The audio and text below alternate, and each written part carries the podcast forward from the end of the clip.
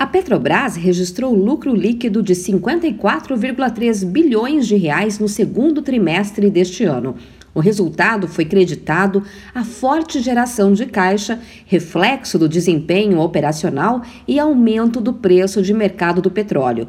Segundo a estatal, o lucro líquido no trimestre resulta principalmente da valorização do preço do petróleo tipo Brent no período e também foi impactado pelo ganho de capital de 14 bilhões de reais referente ao acordo de coparticipação. A Petrobras também aprovou o pagamento de dividendos aos acionistas no valor de R$ 6,73 por ação e recolheu mais de 77 bilhões de reais em tributos e participações governamentais no segundo trimestre. Neste ano foram cerca de 147 bilhões de reais recolhidos, um aumento de 92% na comparação com o primeiro semestre do ano passado, de acordo com a estatal, além de 32 bilhões de reais de dividendos para a União.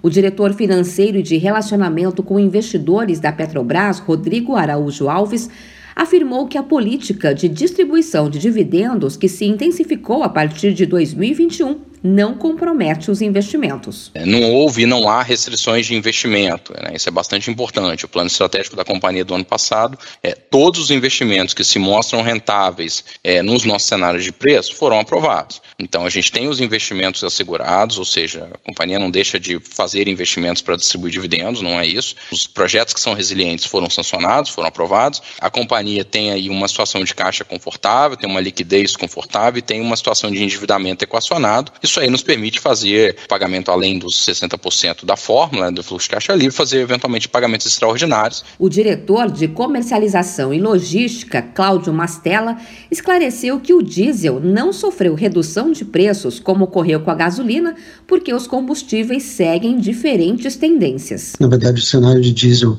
continua é, bastante é, estressado no mercado internacional, ao contrário da gasolina, cujos estoques estão praticamente normalizados os estoques do diesel estão muito abaixo da média histórica no mundo e, adicionalmente, é, daqui até o final do ano, né, com a proximidade do inverno, a tendência, na verdade, é fortalecimento dos preços do diesel. Com relação a se pode esperar ajuste de preço em breve, acho que a gente não deve trabalhar em cima de especulação. A gente monitora o mercado, avalia as condições e se percebe uma mudança estrutural, um novo patamar, a gente ajusta. A gasolina teve uma nova redução na sexta-feira passada, com o preço médio de venda para as distribuidoras distribuidoras, caindo de R$ 3,86 para R$ 3,71 por litro.